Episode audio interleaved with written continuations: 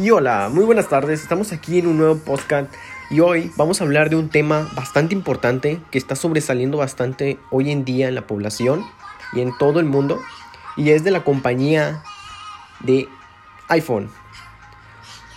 Es muy importante ya que el software iOS que solamente lo tienen los teléfonos de la compañía iPhone, también conocidos como smartphone, que fue creada en el 2007 con el propósito de hacer que el comprador tenga una mejor experiencia y uso del smartphone con comodidades más agradables y actualizadas.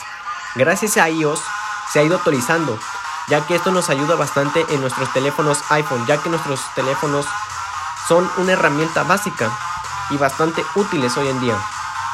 iOS nos ayuda a almacenar información bastante extensa ya sea desde videos hasta documentos, archivos, etc. Otra de las ventajas de iPhone iOS es que su cámara es una de las mejores cámaras que existe hasta ahorita, contando hasta con 24 MP megapíxeles. Puede contar hasta con HD y 4K.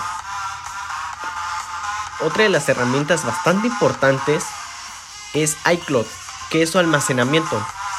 Esto, este almacenamiento también es bastante útil, ya que nos ayuda a no tener que estar comprando memorias y estarnos cambiando de teléfono. Es bastante importante. iPhone tiene bastantes este lo que serían comodidades, ya que también hace fácil todo, ya que cuenta con Siri. Siri es como un asistente personal del iPhone que nos ayuda más. Nosotros podemos hacerle preguntas y nos va a contestar iPhone es una de las compañías más importantes hasta ahorita y más reconocidas en su mercado.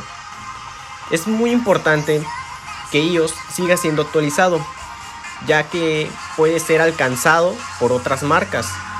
Pero iOS ha tenido tantos ingresos que ha podido mejorar aún más su iOS, alcanzando iOS 14 con más espacio, más rendimiento y hasta incluso hizo más grande el espacio de los teléfonos, haciéndolos más útiles aún para la investigación y el estudio.